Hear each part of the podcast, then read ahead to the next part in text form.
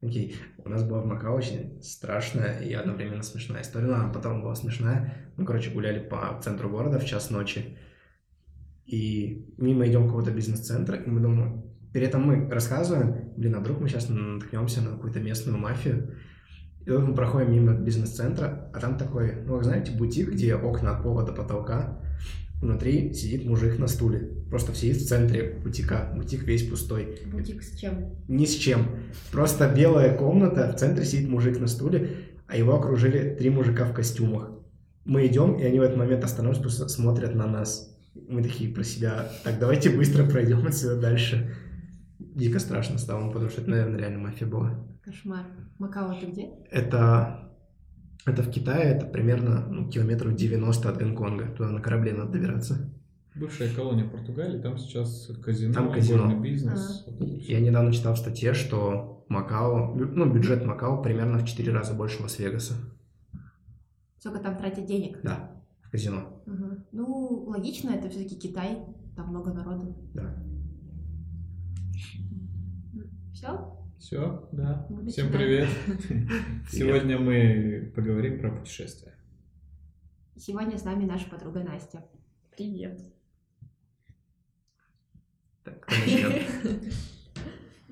Пусть начинает Ну, гость. Раз началось, про- раз начали про cool story, то эм, к вопросу к тому, что я очень обеспеченный путешественник, я ехала а, из Армении в Россию на Блаблакар. И получается, то есть я была одна, и был со мной то есть водитель, он армянин, который едет в Москву.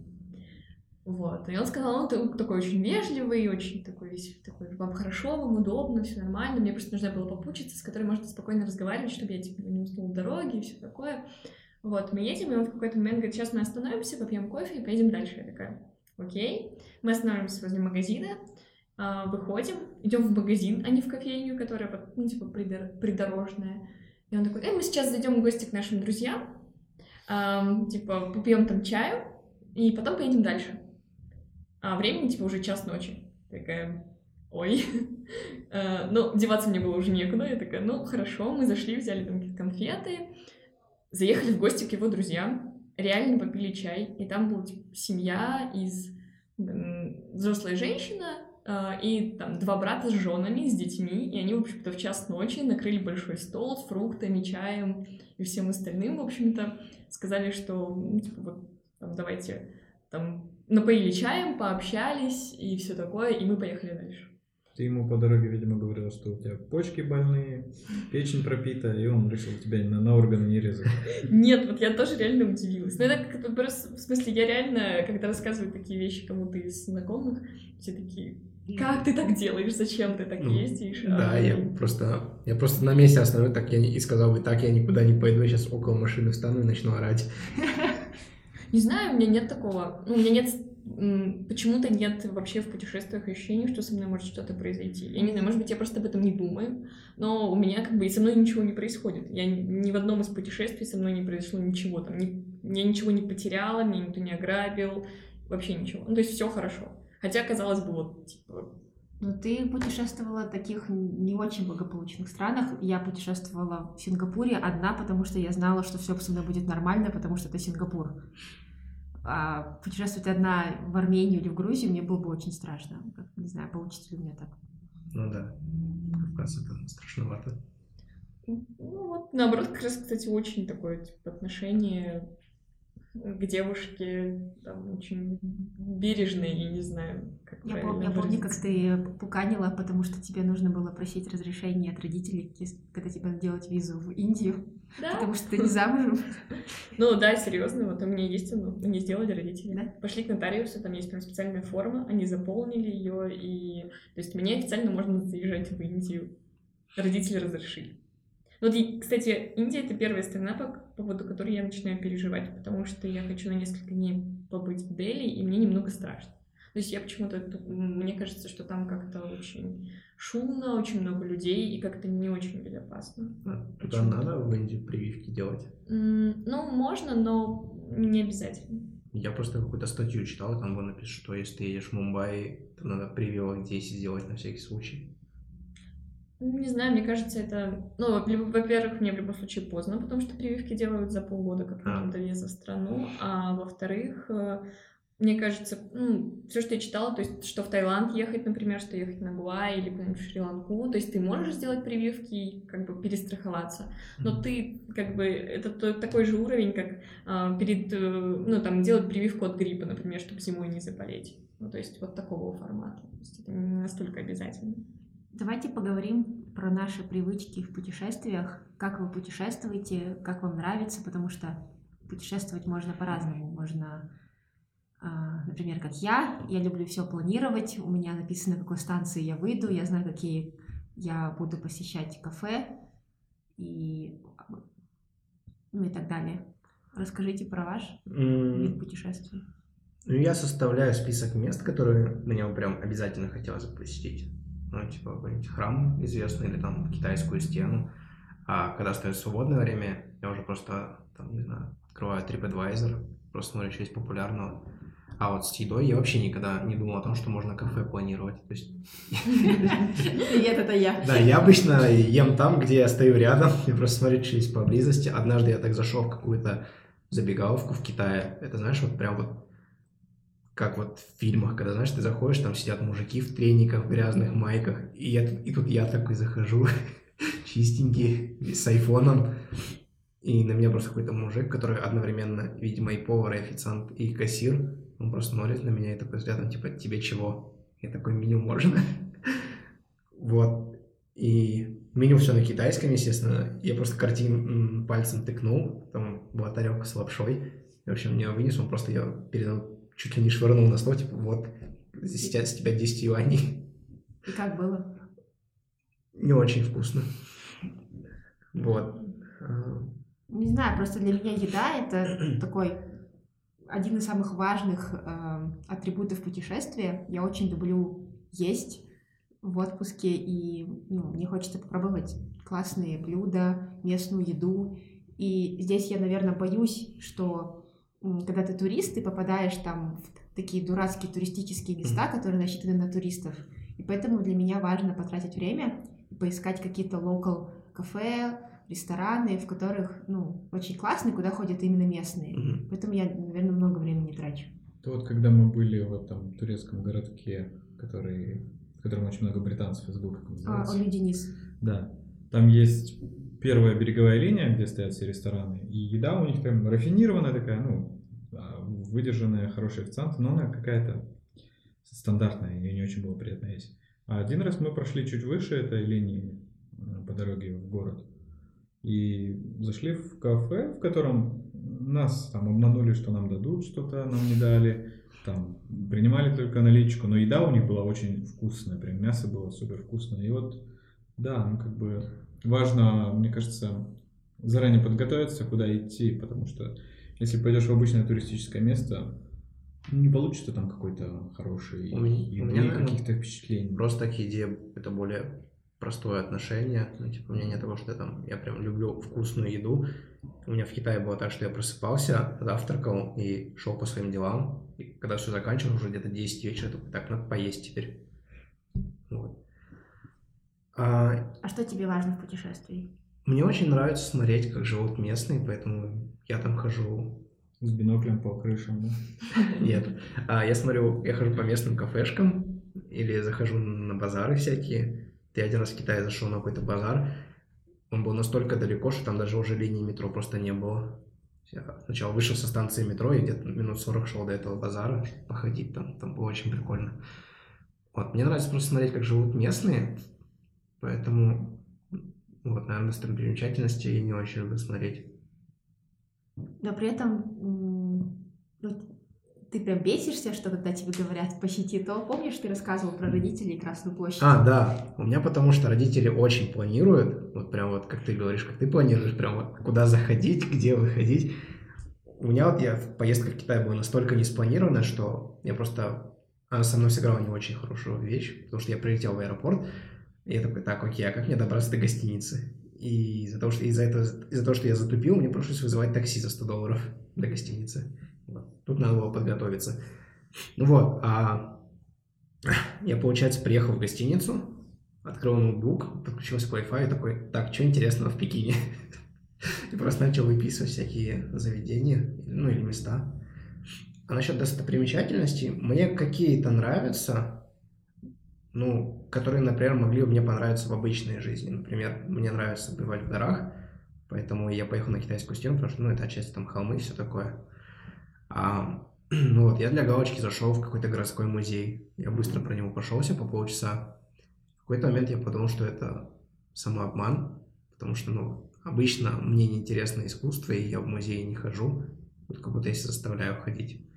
У меня была так музейная усталость в Эрмитаже. Мы пошли в Питере в Эрмитаж. Слава богу, мы купили билеты онлайн, и мы не стояли в этой адской очереди. Там, оказывается, есть какой-то маленький вход, где проходят люди, которые купили электронный билет.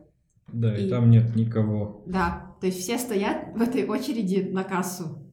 А, И учитывая, что мы прошли, пропустили весь первый этаж, по-моему, пошли на второй, на третий, где началось уже средневековье, и это было, ну, мне, я люблю, люблю музеи, но все-таки я понимаю, что это было too much, вот так вот пройтись по всему почти Эрмитажу, потом мы сбежали в главный штаб, в котором уже современное искусство, и, лучше бы я бы сразу пошла туда бы, побывала там бы час-полтора и просто ушла, потому что у меня голова просто гудела. Да, в Эрмитаже еще очень хамские тетки вахтерши, прям все. Я хотел всем шатать, потому что они были очень хамские. Хамки, в смысле, и ну, не знаю, это вот я, я, я был не так, что прям во многих музеях, но во всех музеях, в которых я был, там все были приветливые, добрые, и только вот в этом Эрмитаже почему-то они решили, что они выше всех остальных и лучше. Да, очень. Ну да, кстати. Ну, я вот понял, что я не очень люблю просто искусство, всякие скульптуры, картины. Но мне нравятся исторические музеи, когда там выставляется там, одежда людей или посуда. Я вот последний раз бывал в Москве в этой оружейной палате, и там есть секция, где царские кареты, царские одежды и все такое. И ты когда смотришь на эту карету, у меня просто я в голове начинаю представлять, как люди на ней едут. Так прикольно, мне кажется, это. Кстати, вот ты тоже любишь, по-моему, в такие места. Ну, как бы смотреть на картины или статуи, что в них интересного. Ну, бывают интересные картины, там, где убивают людей, по-моему, была какая-то картина в Эрмитаже. Грехи людей или что как там называлось. Так Да. я ее еще к ней очень близко подошел, запикал сенсор, прибежала очередная тетка, вахтерша Эрмитажа, и начала мне говорить, вы что-то там заступили или что? Я говорю, я знаю. Она мне повторила опять то же самое. Я ей повторил, я знаю. Она на меня посмотрела и ушла. Ну, потому что, ну, что я сделал? Я заступил, зазвенел звоночек, я отошел. Но я уже не заступал, когда она прибежала. Вот. А вообще, не знаю, мне самый классный музей, в котором я был, это музей вазы. Корабля, который утонул в Швеции, в Стокгольме, по-моему, он не выплыл даже из, из акватории города и затонул.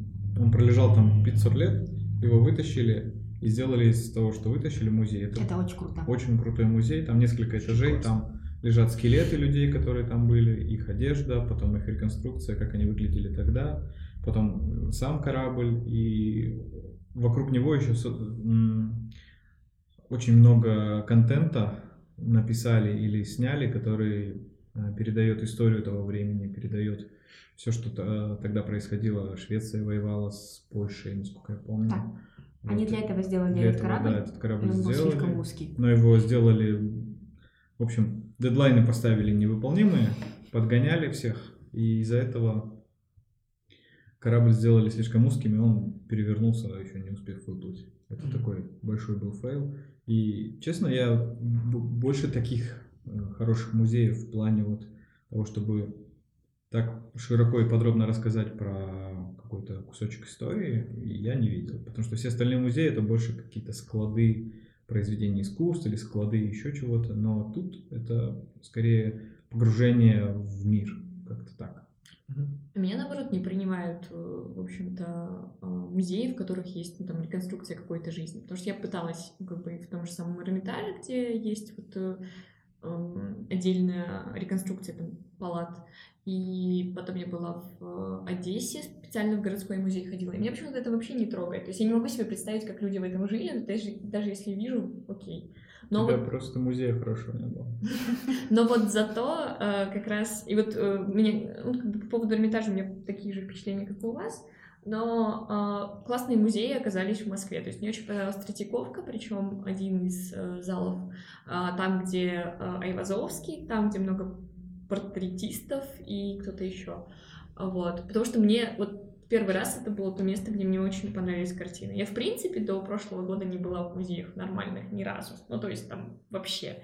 То есть мой первый музей был Эрмитаж, а вот второй как раз потом я поехала в Третьяковку и в музей современного искусства, мультимедийного арта, по-моему, тоже. Вот. И в Третьяковке я поняла, что, оказывается, у меня картины могут вызывать какие-то переживания внутри. Там был очень ну, в частности, Айвазовский, потому что было ощущение, как будто бы это море на меня сейчас выльется сквозь э, рамы картины, если их убрать. Это было прям... И вот с тех пор я поняла, что я прям... Мне интересно в музее вот именно такие. Вот. Ну и э, в Грузии, кстати, был интересный музей в Тбилиси.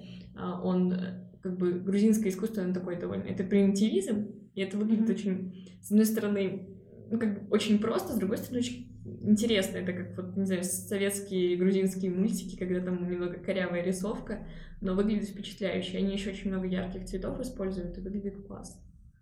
Я, вот мы были в Швеции, мне тоже понравилась ваза, и рядом с вазой есть музей современного искусства, и я после этого, по-моему, после этого музея а, начала изучать современное искусство и много читать, и когда ты ходишь, то ну, когда ты ходишь в музей, уже что-то зная, имея какой-то какой багаж, становится интересно. Ну, у меня никакого багажа нет, наверное, мне отчасти поэтому не интересно. И я вот в последних поездках просто перестал себя вот так обманывать, и отчасти мне помог мой знакомый, который, вот у него такая же история. Он мне рассказывал, что он был в Париже, и тоже сначала мучился, ходил по этим по музеям, потом он сам себе сказал, блин, что я себя обманул, мне же не нравится. И, то есть, он говорит, я дома не смотрю всякие лекции про искусство и не хожу в музей. Зачем я буду тут ходить? Буду делать то, что мне нравится делать дома. Он говорит, мне нравится ходить в рестораны и в бары. И вот он просто оставшуюся неделю в Париже ходил в рестораны и бары. Больше ничего не делал, никакие достопримечательности не смотрел. Ну, кстати, я до сих пор не могу э, отказаться от мысли, что мне не нужно смотреть что-то для галочки. Я все равно продолжаю это да, делать. Я, я то тоже делаю стабильно. Какие-то вещи, кажется, что надо посмотреть, а иначе зачем ты приехал? Я вот сначала не хотела ехать на китайскую стену, потому что я думаю, ну, стена и стена, что в ней такого. Но потом я а, понял, что не зря это сделал, потому что ты когда на нее залезаешь, и ты видишь, смотришь вдаль этой стены, и ты не видишь ее конца, но смотришь на другую часть, и у меня там прям мурашки пришли по коже от этого масштаба. Такая мощь ощущается там. Призраки строителей почуял? Нет. Мне, кстати, очень повезло, что я приехал, видимо, за пару дней до начала какого-то праздника, и на китайской стене практически не было народу. Потому что я смотрел фотки в интернете, там было так, что вся стена заполнена людьми. А там, наверное, вместе со мной еще что-то ну, 5-6 было. У нас насчет этого был наверное, тоже большой fail. Мы поехали в Турцию. В Курбан-Байрам. Да, в Курбан-Байрам. Прямо когда вот прям перед выходными, когда все турки начали отдыхать, и мы поехали на турец, турецкие внутренние курорты вместе с турками, и это было очень много людей, и, наверное, частично это смазало э, путешествие. Ну, одной из причин. Ой, я пока не забыл. У меня с китайской стеной там еще продолжение истории есть. А, я сначала туда попал, я доехал на автобусе, и там часть маршрута надо проехать на такси. И там, когда стоят таксисты, ты только выходишь, они тебя сразу начинают кричать Лаувай, это, кажется, ну, иностранец. Ты им говоришь, тебе куда надо? Говорит, да, да, китайская стена, все окей, сейчас повезем. Там с ними надо немножко поторговаться, потому что изначально не заломывают очень много. Вот, и ты когда приезжаешь, он говорит, типа, я тебя буду ждать здесь, чтобы отвезти обратно. А я когда выходил со стены, я понял, что... Ты не помнишь, как он выглядит? Нет, я забыл деньги дома. У меня была оставалась реально какая-то мелочь. И я ему говорю, слушай, у меня денег нет, я поеду на автобусе. Он мне говорит, здесь нет никаких автобусов. И вот подъезжает автобус какой-то. Я думаю, так, он меня пытается обмануть. И смотрю, толпа китайцев стоит перед автобусом. И я вместе с ними захожу, автобус куда-то уезжает. Потом водитель что-то объявляет, и все китайцы, которые были в автобусе, кажется, они были друг другом знакомы. И они все выходят в один момент, и на меня водитель смотрит, типа, давай тоже выходи. Я выхожу и не могу понять, где я, потому что я даже не посмотрел, что это за автобус, я просто в него сел. А, Да. Причем с меня денег не взяли, и вот это все я соединил в голове, я понял, что это был какой-то типа экскурсионный автобус для группы какой-то. Я просто сел в их автобус. Я вышел, и оказалось, что а, он меня довез в какой-то маленький пригород Пекина. Где-то 90 километров от Пекина. Другой город уже был. Там население где-то 170 тысяч человек. Ты посчитал, пока доехал? Нет, я... эм, Это было уже где-то 7 вечера, ничего уже не работало, я нашел здание банка, а там был бесплатный Wi-Fi. Я просто сел на крылечке у банка, подключился к Wi-Fi и увидел, что вот где я нахожусь и где Пекин. А я еще сильно переживал, потому что у меня был на следующий день поезд до Шанхая, а денег нет и заночевать негде.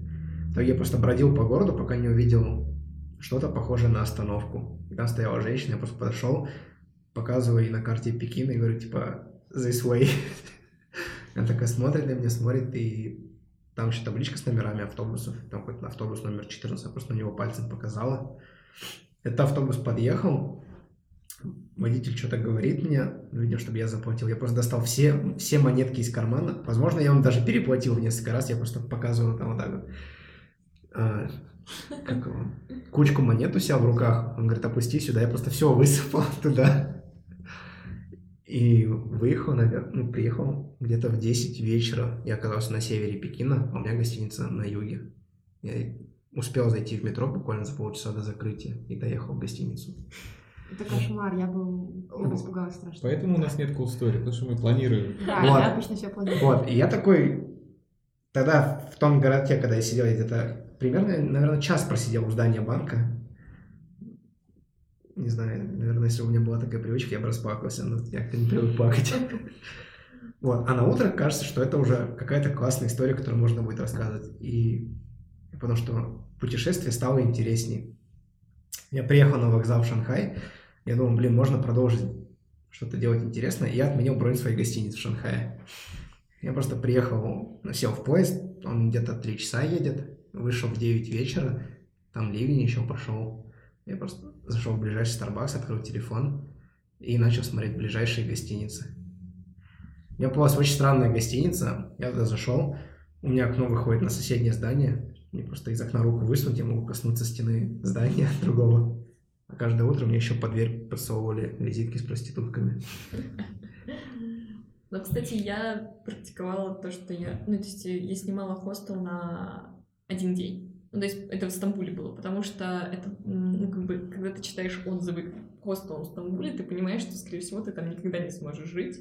Поэтому ты находишь более-менее адекватный, снимаешь там комнату, приезжаешь туда на один день, и если все норм, то продлеваешь. А если нет, то как бы... И мне пришлось один раз сменить, потому что я... при- Ну, для меня было важно Wi-Fi, а оказывается, что в Стамбуле очень сложно э, найти нормальный... э, Да даже иногда отель по нормальной стоимости с нормальным Wi-Fi. Потому что я вроде как нашла один классный, но потом выяснилось прям по приезду, что в соседнем здании постоянно стройка. Причем не просто там стройка, а реально они весь день там что-то пилят, и это слышно постоянно. И мне пришлось съезжать. Блин, а мне, видимо, со Стамбулом повезло, потому что а я еще в Стамбул попал не на самолете. Я сначала прилетел в Анталию, отдохнул там дней 10. Потом поехал на автобусный вокзал. Нашел автобус до вокзала, который в 8 вечера отходит и приезжает в Стамбул в 6 утра. Это было прикольно. Единственное, кроме один момент, где-то ночью автобус остановился, и, в автоб... и туда зашли полицейские. Начали у турков собирать документы. И я думаю, так, блин, а что у меня сейчас соберут? Потому что он у них какие-то, что-то вроде удостоверения личности собирал, а потом на обратном пути раздавал. Он ко мне подошел, я показываю паспорт Казахстана, такой махнул рукой, и типа окей, и дальше пошел. Меня так тоже остановили автобус, только из него потом вывели чувака, посадили его в полицейскую машину и все дела там. Вот. А нас отправили дальше. А с хостелом я, получается, на вокзал приехал, потом с вокзала сел на метро и доехал до Голубой мечети.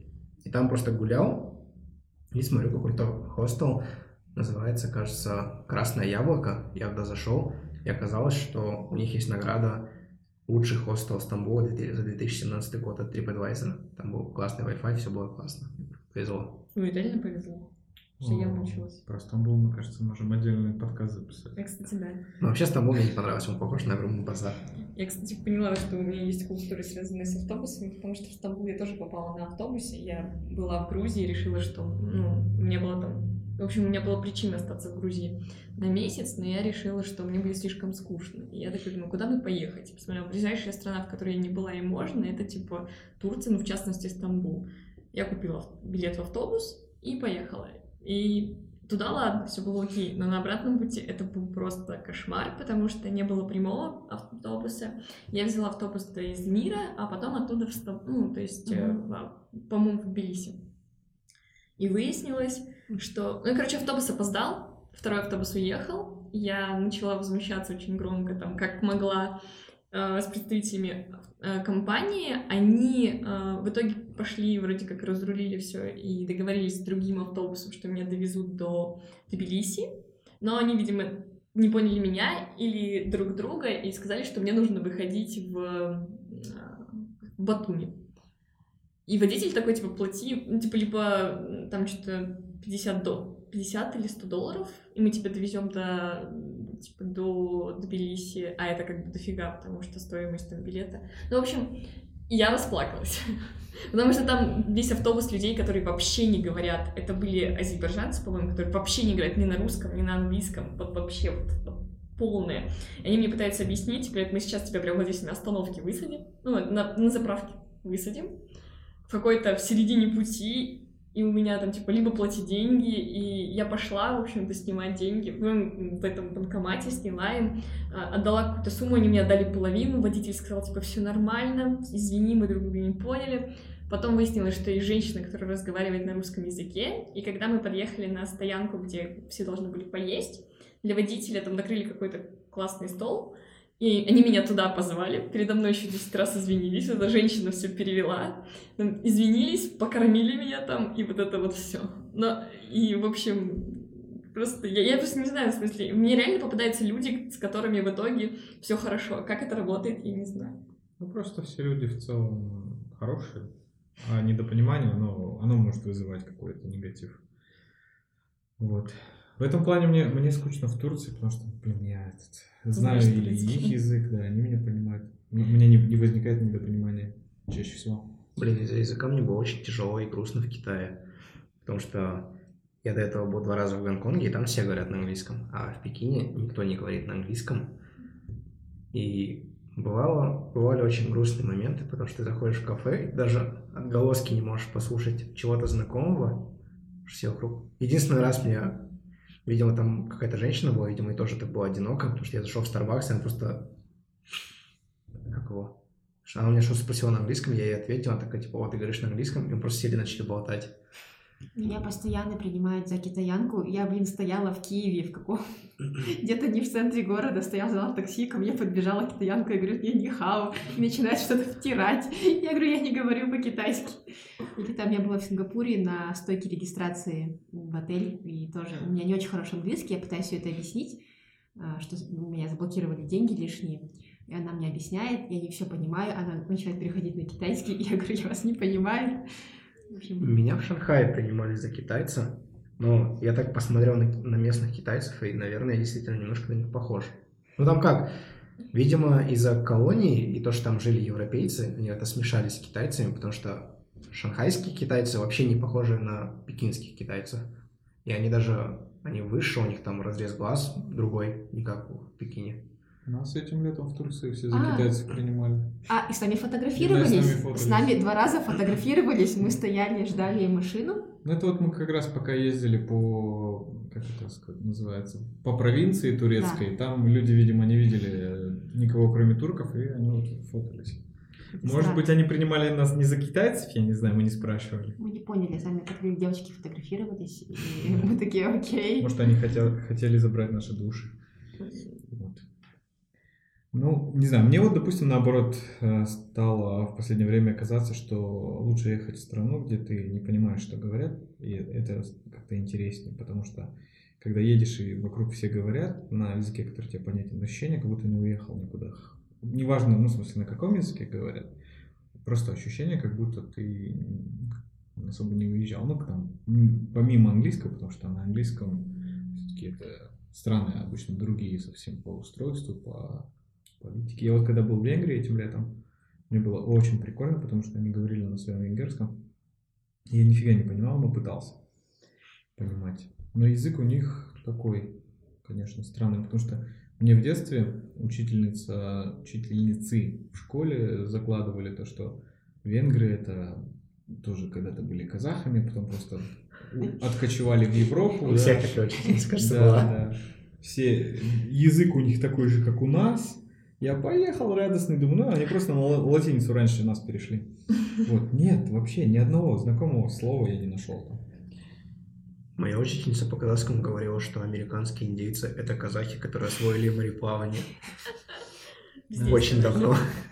Казахи есть везде, да. Но, кстати, мне нравится, да, быть в стране, где я не понимаю язык. Ну, я на английском-то говорю не очень хорошо. Я неплохо прокачала английский в Турции, что удивительно. Но в целом мне нравится ощущение изоляции. Оно классное. То есть ты когда... Ну, понятно, что скучаешь, а, по возможности с кем-то спокойно сесть в баре, например, поговорить. Но в целом мне нравится ощущение, вот как-то отдыхаешь от вот... э, а, не знаю, От да, наверное, так. Причем Да. вот че- самое сильное такое чувство было в Грузии, хотя казалось бы.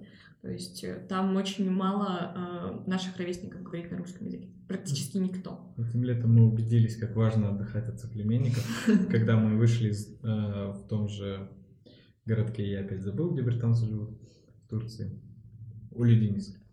Мы ездили на какой-то отдаленный пляж, а оттуда либо пол- раз в полчаса забирает автобус, либо надо такси поймать, которые ездят по дороге.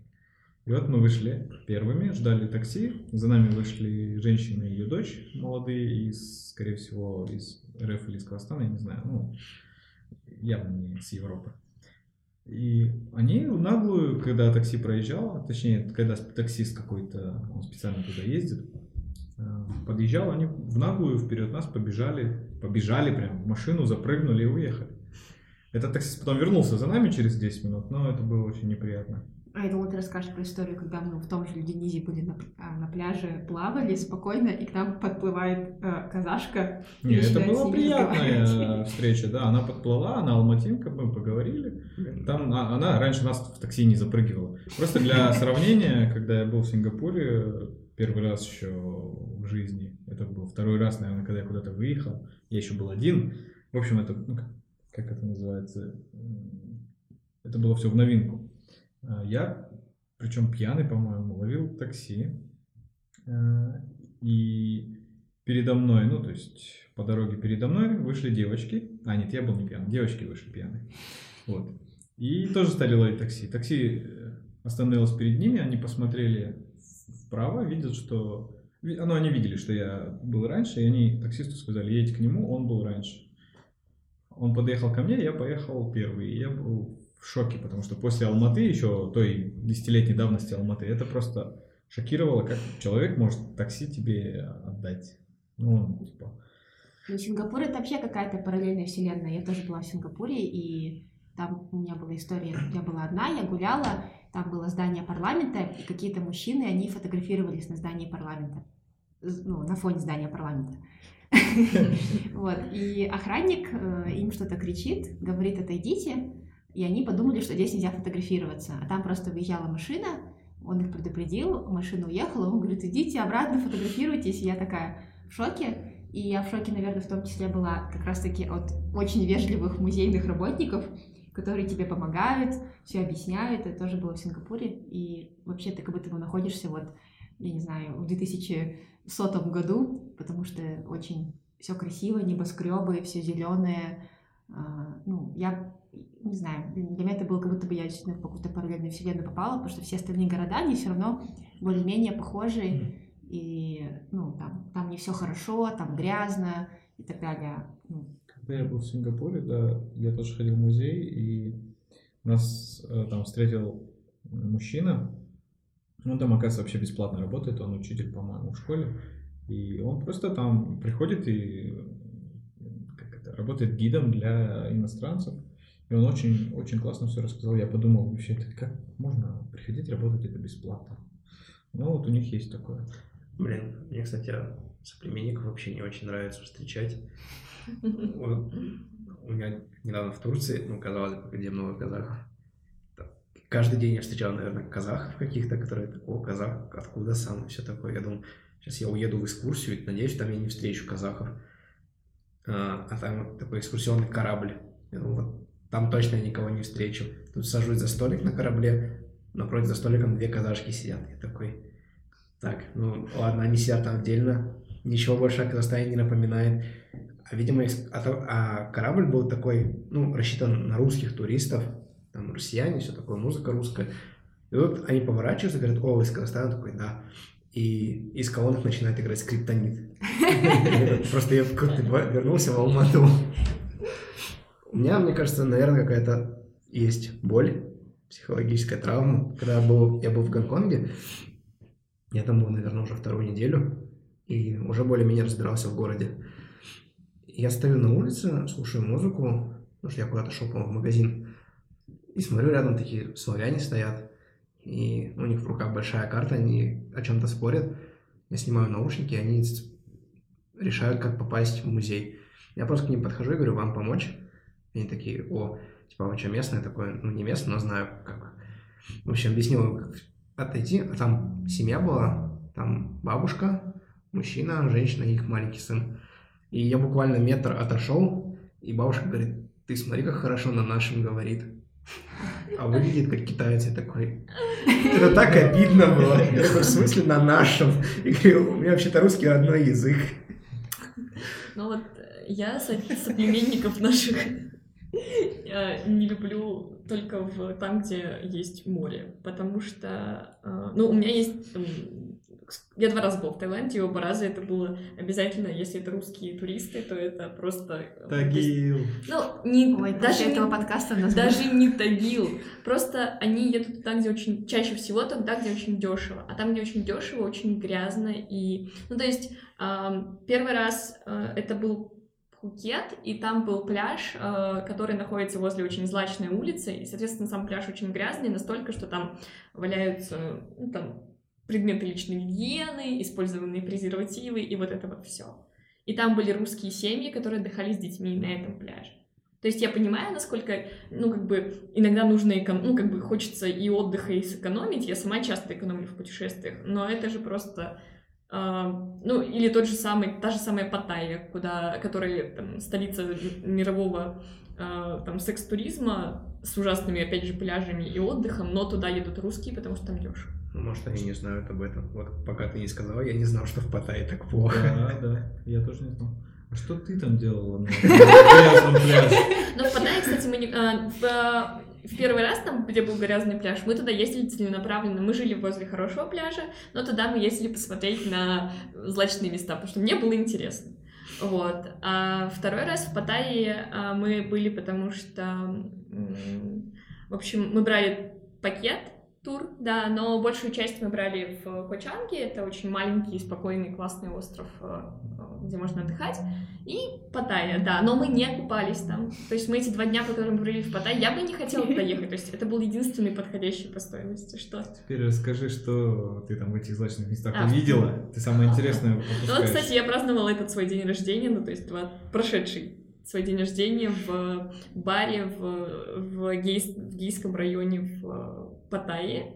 И мы, были, мы ходили на травести шоу. И это было очень круто, потому что там были очень красивые девушки, которые... э, ну, Девушки. Ну, ну да, они Они- считают себя девушками. Я тоже, я тоже считаю, что это девушки Наверное. вот, которые, э, ну, реально очень красивые, очень харизматичные, я себя чувствовала очень неженственной по сравнению с ними, но это было круто, это реально был хороший опыт. Я бы, на самом деле, э, вот это единственное место, где мне понравилось Паттайя, то есть, потому что там было классная атмосфера, то есть там было очень много гомосексуальных пар, и это была крутая атмосфера того места, где людям не надо прятаться. Ну и было очень забавно, когда проходили, было видно по лицу, когда человек пришел сюда целенаправленно, а когда случайно забрел, потому что периодически проходили мужчинки, которые такие прижимали к себе себя всего, там, я не знаю, скукоживались и вот так вот, там, оглядывались по сторонам и быстро-быстро пробегали. Я наверное, так же ходил, просто боясь к чему-то прикоснуться. Это там, где шоу, где достают бритвы, да, из одного места? Нет, это пинг-понг шоу. Это А, вот как раз э, злачные места, но я туда... я там тоже была в первую поездку в Таиланд, но потому что мне было интересно, но я быстро оттуда ушла, потому что это очень мерзкое шоу, потому что там достают э, бритвы, мячики, птичек, лягушек и... Они... Мне просто интересно всегда было, они это не переставая достают, у них Да. там просто типа складовая, да? Ну, очевидно, да. Знаешь, как фокусник из шляпы. Да. Да, ну как, это... как это они делают? Давай ты отдельно как-то, я не знаю. Мы реально... Найдем ссылочку. Потому что это разные люди, в смысле, выходят. Одна там бритва, одна биту бейсбольную там. Ну, в общем, я там была очень мало времени. Мне было любопытно, мы пришли, я такая посмотрела, и, и такая, нет, я пошла. Потому что, ну, я не знаю, что в этом веселого, приятного, интересного. Вот э, шоу трансвеститов реально красивое, и они очень классные. А, и мне понравилось. А вот все остальное... Не знаю, я лично ненавижу эту часть света. За... Не за людей, там, не за какие-то шоу, а просто потому, что там очень жарко, влажно и грязно. Ну, по крайней мере, везде, где я был, даже в Сингапуре, местами очень грязно. И вот за это я эту часть мира вот прям не сильно хочу туда ехать. И когда говорят, поехали в Таиланд или поехали туда, я думаю, «М, нет. Но Вот это Надо подальше от экватора куда-нибудь, типа Турция, там Шри-Ланка хотя бы там вроде по... Ну, по- Шри-Ланка, да, более цивильная. Как это, более мягкое, бо- более мягкий климат. Мне причем непонятно, почему люди там так мусорят. Ну, типа, зачем? Потому что а, в Гонконге, например, дико чисто, но, как оказалось, там чисто не потому, что люди такие классные. Там, например, там просто регулярно убирают, ну, там каждые полчаса приходит уборщик, который там чистит мусорку и все такое, а где-то в 12 час ночи это перестают делать и до 6 утра. И когда ты гуляешь где-то в час ночи, ты видишь, как на улице валяются окурки, пакеты. То есть вот с часу до 6 китайцы прям начинают там гадить. И в 6 утра это все начинают чистить. А в Гонконге тоже плюются? Там. Я не помню, кстати. Вот я говорю, вот где-то с часу ночи кого-то, да, кого-то в китайцах просто бес вселяется, они начинают мусорить вот как не в себя вот. Ну вот у меня большой шок был по поводу вот грязи. Ну, то есть я понимаю, э, что в Таиланде там много туристов, там не очень богатая страна, и там сложно за всем этим уследить. Ну, как бы для меня это, ну, то, что там грязно, окей, я могу это понять. Но для меня было большим шоком, когда я приехала в Стамбул и увидела кучу мусора. Причем, ладно, был... Стамбул вонючий, да, тоже куча туристов. Причем, не, не, нет, я была не только вот там, где условные э, туристические места, у меня плохо с названиями, но я была где-то в рай- вот где музей невинности, это же не очень Это туристическое очень место. туристическое. Ну, это довольно туристическое место. Там, А, Это там лавки, там... Джихангир. Да. Ну просто там Всё очень рядом. много было, а, ну то есть каких-то очень стильных магазинчиков, все очень Да, это такое. очень и- такой винтажный да, и район. просто куча мусора лежат везде. Ну то есть они даже не в мусорке, просто на полу. И я... у меня первые два дня впечатление от Стамбула было просто кошмар. Давайте вот про это поговорим, про то, что... А я хотел сказать, что я знаю, кто виноват в том, что Стамбул грязно стал. Потому что я был там Да, мне тоже 10 лет сказали. назад, и 10 лет назад он был чистым и вообще, в принципе, покрасивший как-то он был. Хотя еще там не было всех линий метро и прочего. А сейчас он стал грязнее. Почему? Потому что, в принципе, в стране стало плохо из-за одного человека, который этой страной управляет. Не будем называть его имя. Да. Ну да, И то, что лира сейчас падает, и вообще, в принципе, все, что плохое там происходит, оно же не просто так происходит. Потому что один человек захватил всю власть, не хочет ее отпускать. Вот и все. ну и в целом, да, Это то есть напоминает не страну. говорит. Ладно. А, да- давайте поговорим про то, что когда мы, ну, что у людей, может быть, даже у нас самих есть привычка, когда мы куда-то едем, нам хочется выставить наше путешествие симпатичнее и красивее в Инстаграм, и мы из-за того, что как будто бы заплатили деньги, не хотим жаловаться на то, что нам где-то не понравилось, У и меня такого нет. ну, у меня такое есть. Кто бы сомневался, Да, верно? первый, ты всегда знаешь, что говоришь. Вот, и все равно, мне кажется, мы в Инстаграм выставляем все более красиво. У нас есть друг, который как раз-таки в Твиттере писал, что...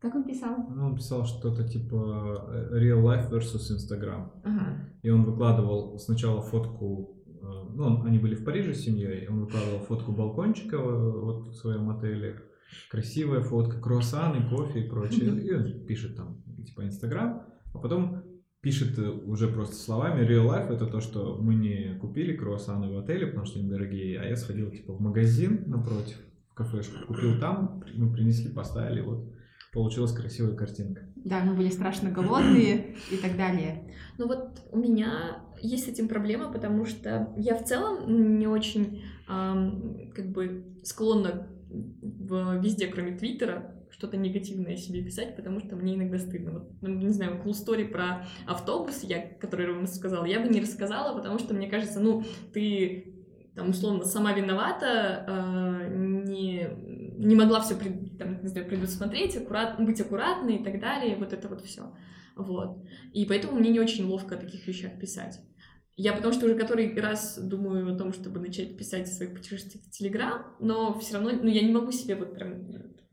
Ну, в Инстаграм зато я пощу очень красивые картинки. Да, природы. там все красиво, и обычно Да. нет мусора. Да. Ну, у меня в Инстаграме тоже нет мусора, потому что, ну, это же соцсеть для фотографий, естественно, там все красивое. Но у меня нет проблем с тем, чтобы стесняться чего-то плохого, потому что я отчасти ловлю в этом тоже какой-то кайф, как часть приключений. То есть я заселился в Пекин, и у меня, получается, гостиница, наверное, была... Открываешь дверь, сразу перед тобой стоит маленький столик, левее кровать, справа туалет. И это все типа одно помещение. У меня не было такого страдания, типа, блин, какой ужасный отель. Я пофоткал, скинул друзьям, говорит, смотрите, какой, какой стримак, это такой ужас, ну, так прикольно. Я открыл окно, у меня просто окно выходит на кирпичную стену. То есть для меня это было больше смешно. Ну, Но, но я иногда, когда... У меня есть проблема с тем, что мне кажется, что в путешествие должно тебе понравиться. То есть, если ты съездил в страну, ты должен получить от поездки какое-то удовольствие. Если ты не получил удовольствие, то типа, ты либо плохо отдохнул, либо неправильно выбрал страну. И оба варианта это выставляют тебя не очень хорошо. Я согласна. Поэтому, да, у меня есть такое, что я никогда не ную о том, что мне что-то не понравилось. Мне, например, Стамбул не очень понравился. Не знаю, я обожаю Стамбул, это моя любовь. Потому что я первый, первый раз приехал в Стамбул, ну, первый раз куда-то выехал в, э, в Стамбул. Вот, и это, в общем, да, это не объяснишь э, Нет, рационально, да. Каждому свое, Вот, конечно кстати, же. насчет того, что насчет плохих отелей. У меня один раз была поездка, где я там условно, где-то 10 дней был в Сингапуре, и первые там 5 я жил в пятизвездочном отеле, потому что платила компания, а следующие 5 я жил в- в отеле, который снял сам. Э, я себе отель первый раз самостоятельно и ну, как бы выбрал не очень удачно, где-то в центре Сингапура, далеко от всего, и в районе, где живут там местные, которые много не зарабатывают, грубо говоря, гетто сингапурский, который, конечно, лучше, чем Аксай даже. Но все равно для Сингапура гетто. И это был просто шок, потому что после пятизвездочного отеля с мраморной э, ванной я переехал в комнатушку без окон, без дверей, а с одной дверью, да, без окон, где была только кровать, и больше там места не было ни для чего. И там еще очень пахло сыростью и прочим. Вот. Но зато я за одну поездку посмотрел и блестящую сторону Сингапура, и не очень блестящую. Ну, это, наверное, про ожидание, потому что, например, я в Пекине специально заселился в какой-то гетто-район, где, знаешь, на улице тетки белье развешивают на веревках, потому что, ну, я с собой взял фотоаппарат, я все это хотел пофоткать. И в Стамбул, в Стамбуле я заселился в хостел, потому что для меня это тоже новый опыт, я никогда не жил в хостеле. Ну, это такой хостел, где общая комната, там двухэтажные кровати, там занавеской ты закрываешься. Мне понравилось, то есть вроде как стрёмно, но мне понравилось. И как его? Вот. А последняя поездка в гостиницу я тоже специально выбирал. Это как раз когда у меня были курсы в Москве. Гостиницу оплачивал авиата. Ну, часть. Часть там еще дополнительно, не я сам. Вот я специально нашел гостиницу поближе, искал. И там была гостиница университетская. Кажется, по ощущениям, это было, кажется, это бывшая общага. Но сейчас ее, кажется, какой-то храм то ли перекупил, то ли что. Потому что у меня, например, на этаже была церковь. Это как? А если ты заходишь, там типа в соседней комнате мини-приход, то есть стоят стульчики, стоят какой-то подиум. У меня в комнате была Библия и висел портрет Иисуса. Потом я спускался в столовую, там вообще огромный портрет Иисуса, там всякие иконы и как даже в том месте, где ты накладываешь еду, висит огромная кадила. То есть я кучу раз там батюшек видел. И Ты я, как- специально я это специально, знаешь, я листал фотки на бухинге и смотрю, фотки церкви, я такой, так, не понял. Листаю, там написано, на 11 этаже есть церковь. Я такой, офигенно. Я забронировал эту гостиницу с церковью. Ну, я вот Прикольно. в Твиттер последний раз писала а, плохую сторону нашего путешествия, которое у нас было в Стамбул и на пляже Турции. Вот, и кто-то мне из знакомых написал, вот, ну, тебе настолько не понравилось. И мне как будто бы приходилось оправдываться, что не, на самом деле мне понравилось, там, ну, просто бывают какие-то плохие там ситуации и так далее, как тебя всегда может обмануть таксист, тебя может кто-то покусать, а, на- нам а этот отель не выглядит так, как выглядит на картинках, там что-то там по еде невкусное и так далее. Но как, бы, как будто мы не привыкли про это говорить, и нам как будто бы стыдно пожаловаться, что-то где-то не нравится. Я еще была в Джакарте в командировке, и, наверное, после этой... Это первый город, который мне прям не понравился, и после которого я это прям открыто говорила, что это было ужасно. То есть я бы никогда в своей жизни не заплатила бы личных денег и не поехала бы в Джакарту. Не в Индонезию в целом, ну, потому что я была еще в Сурабае, и мне там понравилось. Там был очень красивый сафари. Или красивое сафари, не знаю, как это говорить. Красивое. Да. А в Джакарте это просто отвратительный город. Там очень жарко, там температура плюс 50, там люди не гуляют на улице, потому что Юго-восточная да, это Юго-Восточная Азия, там одни небоскребы. Э, Ребята, меня тошнило на улице, потому что, то есть там очень странно, я привыкла, что города, у них в центре, например, все очень красиво, чистенько и так далее, а там было так, что вот стоит небоскреб, ты поворачиваешь куда-нибудь там направо, и там сразу же начинаются трущобы, вот прям около небоскреба, такие низкие покосившиеся дома, ты прям ходишь мимо них, там сидит 15 детей на, на, на, на кафеле, мама что-то готовит, это очень плохо пахнет, и не знаю. это- Звучит как Астана.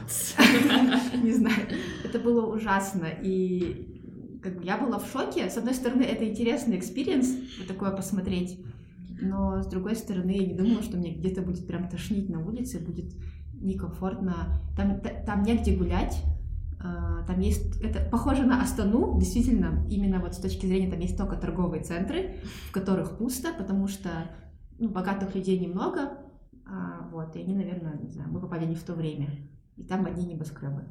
В Астане-то наоборот. Богатых людей много. Не знаю, мне единственный город, который мне не понравился, это Батуми. Потому что это просто такой прям курорты Краснодарского края. Причем, Сразу унизила Краснодар заодно.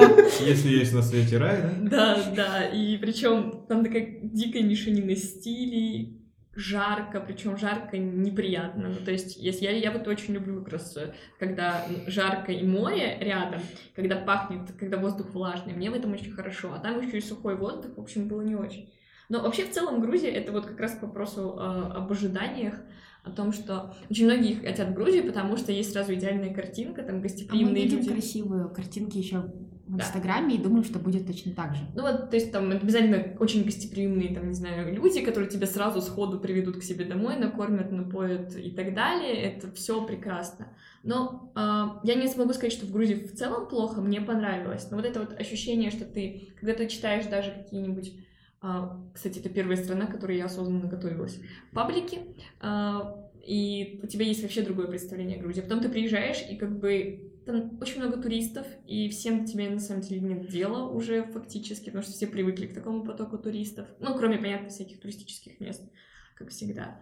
Вот. И в целом мне было очень, например, очень грустно в Грузии. Потому что, ну, я...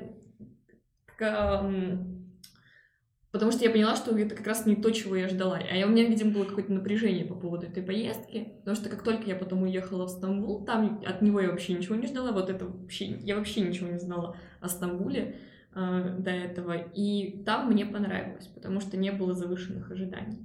Но еще, кстати, я не знаю, как э, остальным людям, но мне сложно путешествовать с кем-то. Потому что в эту Грузию вообще для меня самая неудачная поездка, потому что я туда поехала с мамой, и это, ну, тяжело постоянно под кого-то подстраиваться, с кем-то выстраивать вот взаимоотношения. Мне гораздо проще путешествовать одной, потому что я точно знаю, что там я отвечаю только за себя, и если мне не понравилось или понравилось только мне, ну и, в общем-то, все делаю, ну, как бы сама.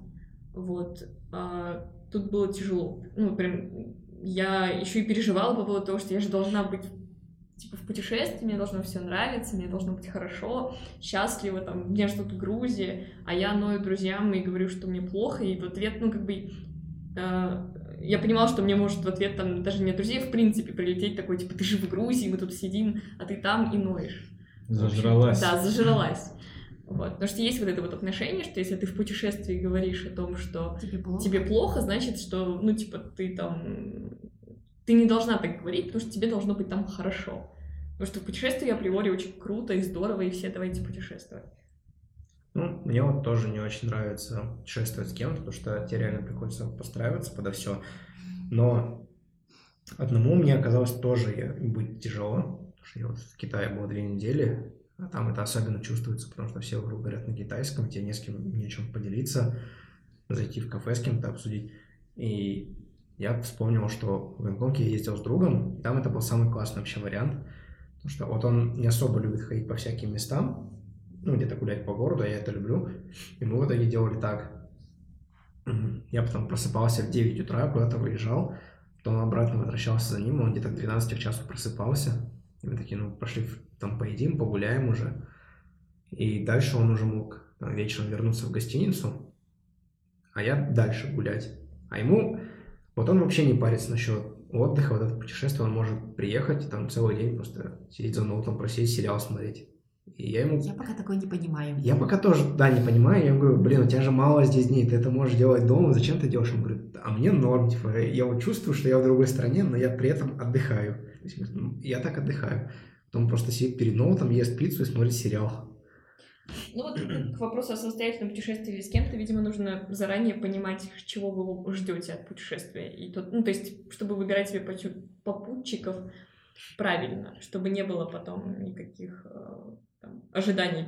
Да, это вот про то, что я не могу а, путешествовать с очень беспечными людьми, они меня раздражают, я бы не смогла путешествовать с другом, потому что я не понимаю, как можно спать до 12 в чужой стране, когда можно погулять, когда Ну, можно что-то посмотреть. Вот, да, я это тоже не понимаю, но у нас с ним из-за этого не было проблем, потому что я просто один выходил гулять.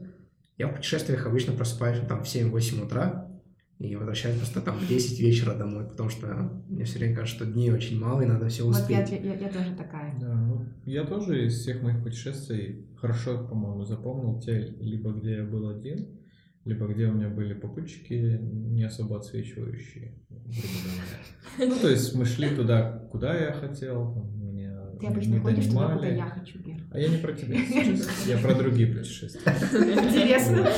Да, а вот э, с недавних пор, как, как э, жену нашел, да, теперь это путешествия превратились немного в этот. Бера вспоминает хорошую часть да. путешествий. Такая полоса препятствий, последний герой, можно сказать.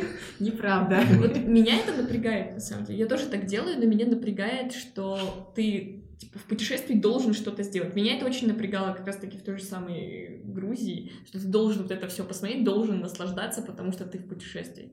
Потому что мои путешествия там длятся три месяца, и все три месяца в таком ритме, и мне кажется, ну, я не могу так жить. Тебе надо в таком ритме, потому же что да, ты можешь три стране. месяца Ну, жить да. в стране, а мы бываем там Да. 10 дней, и ты думаешь, если я не успею что-то посмотреть, то бы я Ну, потом не вернусь. Но я в Шанхае один день себе позволил. Я просто вышел из гостиницы, зашел в KFC, взял себе ведерко крыльев, там бургер, вернулся Прекрасно. обратно. Просто весь день пролежал в кровати, перед ноутом сидел, ел, смотрел сериал. Ну, И я подумал, такой кайф. Вот Но, да, но я себе позволю, наверное, только потому, что я, в принципе, успел посмотреть за предыдущие дни в Шанхае все, и мне казалось, что у меня осталось дня три, а смотреть уже не так много осталось. И один день я себе мог позволить. Но вот когда ты путешествуешь и работаешь, это только кажется, что ты можешь всю страну посмотреть и так далее. На самом деле ты там работаешь там условно до 7-8 вечера, и в это время уже больше ничего, кроме там еды и баров, не работает. И даже по городу не можешь нормально погулять и посмотреть, потому что, ну, уже вечереет и все остальное. Поэтому фактически остаются только выходные. То есть ты можешь только в субботу-воскресенье забить полностью себе там всем, чем нужно посмотреть и идти.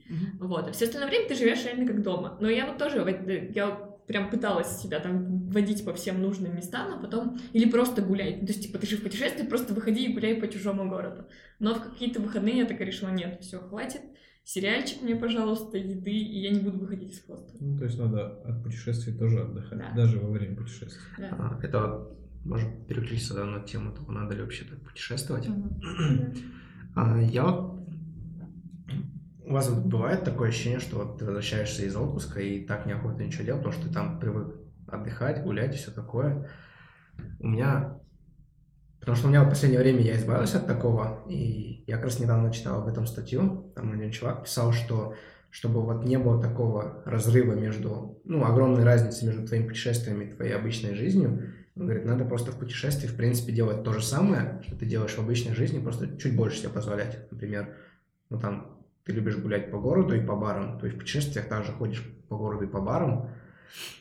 Вот. И я вот в путешествиях сейчас в последнее время так и делаю, то есть я беру с собой ноут, и я немножко там работаю в путешествии, там тоже смотрю сериалы, и не стараюсь не сильно менять свою жизнь. Ну, кстати, да, может быть неплохо. Ну, вот, то есть, э, и вот он мой знакомый сейчас, он вот, я до этого рассказывал, он любит по барам ходить, и вот он недавно приезжал, ездил в Москву на три дня, и вот он все три дня, днем он работал в гостинице, а вечером просто ходил в бары. Все, он как будто бы...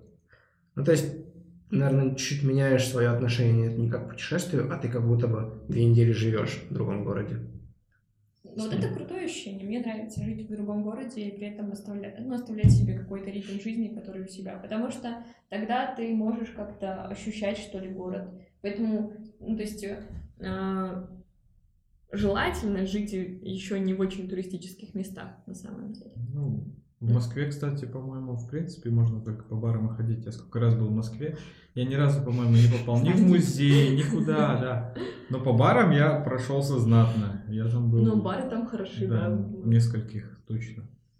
Вот, а давайте э, в конце вот последнюю телегу обсудим насчет того, что насколько сейчас путешествие это очень распиаренная тема, и как будто бы нас всех заставляют Я думаю, это заговор тех, кто продает билеты. Есть такое, да. Ну, не, не, не только. Есть еще какой-то а, ореол, что ли, крутости вокруг того, что ты путешествуешь. Да, есть как бы настроение, что путешествуют это свободные люди, а те, кто не путешествует, это какие-то рабы. Да, которые, офисный планктон. Да, они привязаны к своим семьям, к своему дому, к своей работе. И все тебе говорят, освободись от этого и езжай по миру, гастролируй. Мне кажется, для нас это, ну, вот эта информационная повестка условно пришла часть еще там из России, потому что там же был какой-то период, когда еще не сильно все упало, ни рубль, ни доллар. Там был период, когда очень много людей уезжали. И вот был офисный сотрудник, который там, и те, кто уходит, там, уезжают там дауншифтить, например. И вот оттуда, ну, то есть оттуда отчасти есть вот этот вот образ того, что ты должен как бы все это бросить, легко уехать и так далее, и жить счастливой жизнью. Потому что, по сути, ну, как бы если сравнивать там условно жизнь в России или у нас, и там жизнь у морюшка, в общем-то, представлению людей, там жизнь у морюшка явно перевешивает. Но при этом экономика тех стран, она не, знаешь, не самая классная, да, она может да. быть такая же или даже хуже, но то ли потому что это погода. Мне здесь тут не нравится то, что мне как бы говорят, ты не должен сидеть на месте, тебе надо там месяц пожить в Тае, месяц в Гуа пожить, и вот так постоянно быть на чемоданах. И я понимаю, что путешествовать, конечно, классно, но я не хочу быть на чемоданах. То есть я с работы хочу возвращаться в свой дом, где мне хорошо. Ну, это же еще плюс Инстаграм, который говорит нам, что вот там красиво, здорово. Плюс, э, э, если ты можешь путешествовать, то, скорее всего, у тебя есть возможности да. финансовые, то есть ты успешен в этом вопросе, хотя и не всегда, понятное дело, но как бы, э, то есть это все формирует какой-то образ. Да, и ты понимаешь, что это часто это просто очень красивая картинка. Например, те же фотографии наших гор, когда люди там поднимаются, ну, там, пик Фрумана, ты смотришь, блин, как классно, вот люди себе могут позволить. А потом меня один раз позвали так пойти в горы, я на половине пути просто шел, а, умирала там от жары, от, вообще от тяжести рюкзака, я думал, ненавижу горы, просто никогда больше сюда не пойду. Да. Вот, и когда вот ты видишь фотку там где-то на Бархана в Дубае, надо просто критически подумать, и что вот позади этой фотки там 50 градусов, там арабы повсюду, там грязно, там этот песок тебе попадает во все места, куда он не должен попадать. Не знаю, мне, у меня почему-то ощущение, что повестка пришла больше с Запада, потому что у них же как раз там 90-х начался вот этот перелом поиска нового смысла, консюмеризм — это зло, и они начали искать пути отхода йога, буддизм, да. не знаю, еще что-то, ну, путешествия. американцы редко путешествуют вне Америки. По-моему, да. наоборот. А, не то, что не, на, не наоборот даже. Ну, по-моему, у них раньше была такая схема, что они работают всю жизнь, и на пенсии они путешествуют. И как раз-таки в 90-х это всё- начали же ломать вообще привычный образ жизни там. И э, они начали путешествовать уже будучи молодыми. И Не, вот по- поэтому как бы это все начало зарождаться, просто У нас разные информационные... пока оно Поле. все дошло, да, до нас, это ну, как бы медленно доходит. Мне все-таки кажется, что это больше не от американцев, потому что американцы, мне кажется, да, реально не путешествуют, это больше от европейцев. Я читал, что, например, у в Германии у школьников есть такая тема, что они заканчивают 11 класс, ну, условно. Гапьер. И захватывают Да. Польшу. Нет, и у них нет такого, что они после школы сразу идут в универ, они берут один год на путешествие. И такая есть тема в Израиле, когда ты заканчиваешь армию и год-два путешествуешь, прежде чем вернуться к нормальной своей жизни. Да. Вот, а у нас такого нет, и мы часто видим всяких молодых иностранных студентов здесь в городе у себя даже. И нам кажется, что вот они просто взяли и приехали. Это вот, кстати, к тому, чтобы... Ну, это же, скорее всего, дело, чтобы кругозор расширить. Да, Мне потому- кажется, у многих наших людей э, кругозор не расширяется от того, что они куда-то едут. Потому что они едут, и там они Пакетный бухают, или, да, живут в отеле, или э, Мне кажется, это- всю поездку общаются со своими же, или с Давайте со не будем это тоже шеймить. Это Мы тоже не отдых, шеймим да. это, я про то, Я что... хочу шеймить этих людей. Я этого просто не понимаю, как Нет, можно ехать это- в другую страну и вести с собой себя и свою страну. Ну, это их выбор, они Ну, хотят так да. отдохнуть. Я к тому, что если говорить о том, что путешествовать классно для развития кругозора, ну, какой процент людей действительно это делает? Многие Да. это делают для статуса. Типа, я поехал вот туда, Да, там, там пять я звезд. пять звезд, все дела и все остальное. Не всем это надо. У меня вот есть знакомый, он работает в офисе, он говорит, он там в этом офисе дико устает. И он один раз отправился на неделю во Вьетнам, и вот у него просто это было ресторан, пляж, гостиница. И он говорит, мне больше ничего не надо, я так устал. Я просто телефон отключил, ел, спал и купался, все.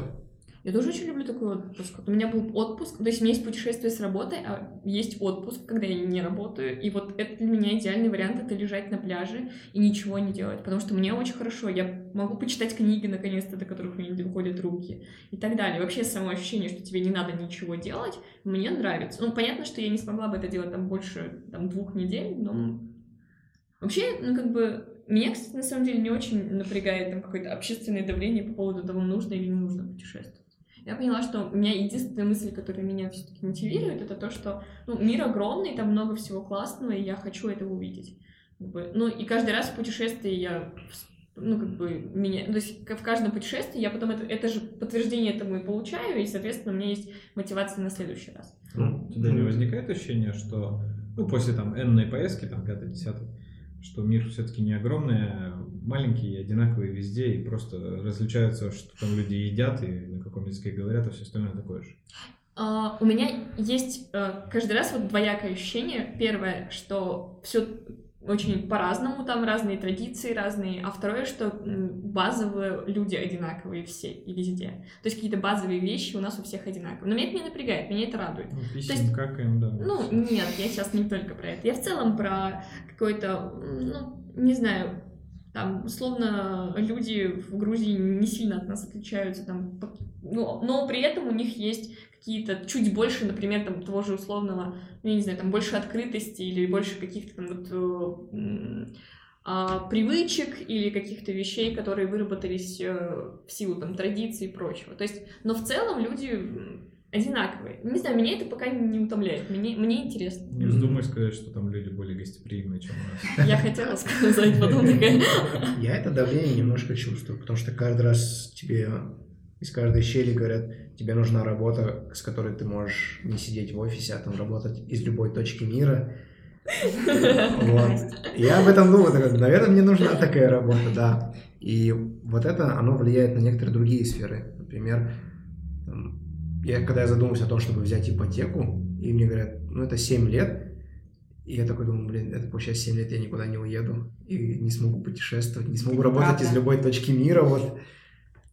Ну, это неправда, да, во-первых. Почему тебя выпустят? Да, Тебя- как люди, у которых есть ипотека. Главное, чтобы у тебя деньги были. Да.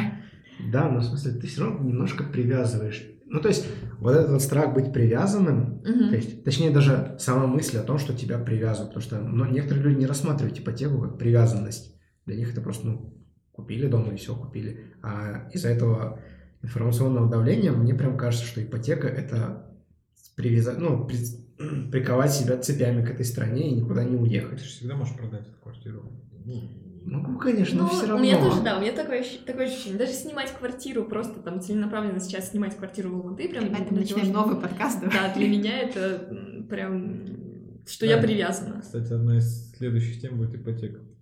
А, не знаю, я после какой-то поездки тоже перестала, наверное, идеализировать свои путешествия, потому что я очень много, наверное, возлагала и очень много думаю перед путешествием. То есть мое путешествие, оно начинается именно перед, когда я начинаю его планировать.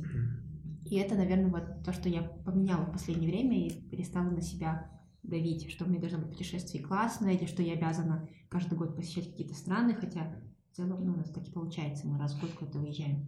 А Я понял, что мне просто надо ездить в мои города. Но пока не побываешь в новом, не поймешь, он твой или не твой. Но из, там, грубо говоря, 20 городов, где я был, мне понравилось 5, наверное. Вот. Не буду говорить, какие не понравились, а то там и знакомые живут, и еще что-нибудь вдруг услышат. Ты можешь сказать, какие понравились кстати? Понравились Стокгольм, э, Сингапур, Стамбул. На Сэ. Все на С, да? Давай. И сейчас надо еще подумать, где я еще был и мне понравилось. Напомню. Мгм. Мне, конечно, понравилось. Будапешт. Ой, господи, Будапешт. Ты Нет, был нет, в нет, Риге. нет. Очень маленький городок. Ну и, наверное, все. Из того, что понравилось, я пришло в голову первым. Три города А все. у вас, кстати, нет такого, что есть города, которые нравятся, и хочется вернуться, но ты себя отговариваешь возвращаться, как бы говоришь себе, блин, есть еще, был, да? еще больше Да. городов мира, Да. и типа, Есть Потому что- такое. потому У что я, вот- я вот был два раза в Гонконге, оба раза по две недели, и мне хочется в третий раз поехать. И кажется, я готов туда просто каждый год приезжать, но каждый раз я думаю, ну, блин, я, я ведь там уже был. У меня, да, аналогично. Но я определилась, типа, с- хотя еще не совсем. Но я точно хочу съездить еще раз в Таиланд, потому что для меня очень комфортный вот, типа, отпускной отдых именно там. А с другими городами Одесса, наверное, вот еще город, в который я вернулась точно, но, опять же, у меня тоже есть ощущение, блин, столько всего, я еще не была в Европе, я еще не была в Америке, а возвращаться, типа, как бы, опять в тот же самый город, смысл. Ну да. Ну вот я этим летом был в Будапеште, а потом был в Стамбуле. В Стамбуле я до этого бывал уже раз пять, а в Будапеште был первый раз. И, честно, я был очень рад опять быть в Стамбуле, а в Будапеште не очень рад быть. И, ну, я мог бы туда вернуться, потому что там есть этот музыкальный фестиваль. Если еще раз поехать на него, то придется вернуться, но я боюсь, что я не буду ощущать там какой-то приливы любви и нежности, как, как, как я ощущаю, когда возвращаюсь в Стамбул. Потому что он как-то чувствуется каким-то родным. У меня там подруга живет хорошая. Я впервые выехал в этот город. Вот. Ну и люди там плюс-минус как бы не сильно злые, больше добрые по Ну, ощущениям. Для меня, как для, для контрол-фрика, хочется вернуться во второй раз в какой-нибудь город, потому что я не буду ощущать давление, мне нужно кое-что посмотреть. И вот я тоже была в Стамбуле во второй раз, и я более, кажется, кайфово отдохнула, потому что надо мной не давляло, что я должна посетить еще эти, вей- вот эти вот районы и так далее. Потому что я уже все посмотрел. Да, я уже до этого все посмотрела. А у меня, наоборот, как у меня контрол фрика, есть желание вернуться в тот же самый Стамбул, потому что я часть вещей упустила. Потому что если бы я их заранее бы распланировала, я бы туда сходила, а я не сходила. Но я посмотрела новые районы, которые в прошлый раз Мгм. даже про них не знала, и- но я все равно чувствовала себя как-то более спокойно, потому что я ну, уже не пойду там в Султан Ахмед или еще куда-то, потому что я там была. А у тебя не было ощущения, что вот ты когда во второй раз посещал новые районы, что ты как-то прошляпила их в первый раз, и типа в первый раз как-то не так ответственно подошла? Потому что... Потому что я, например, во второй раз, когда был в Гонконге, я вот когда съездил в Макао и посмотрел какие-то новые районы, я подумал, блин, а почему я первый раз здесь не был? И когда начинаешь думать, я, я, я в первый раз как-то особо вообще никуда не ходил, чем я занимался в первый раз. Не, у меня такое бывает уже после путешествия, ну, потому что я реально супер беспечный путешественник, я планирую уже все на месте, а, и потом возвращаешься, тебе говорят, а ты там была, а ты здесь была, и ты такая, «Эм, кажется, мне нужно еще раз съездить в этот город.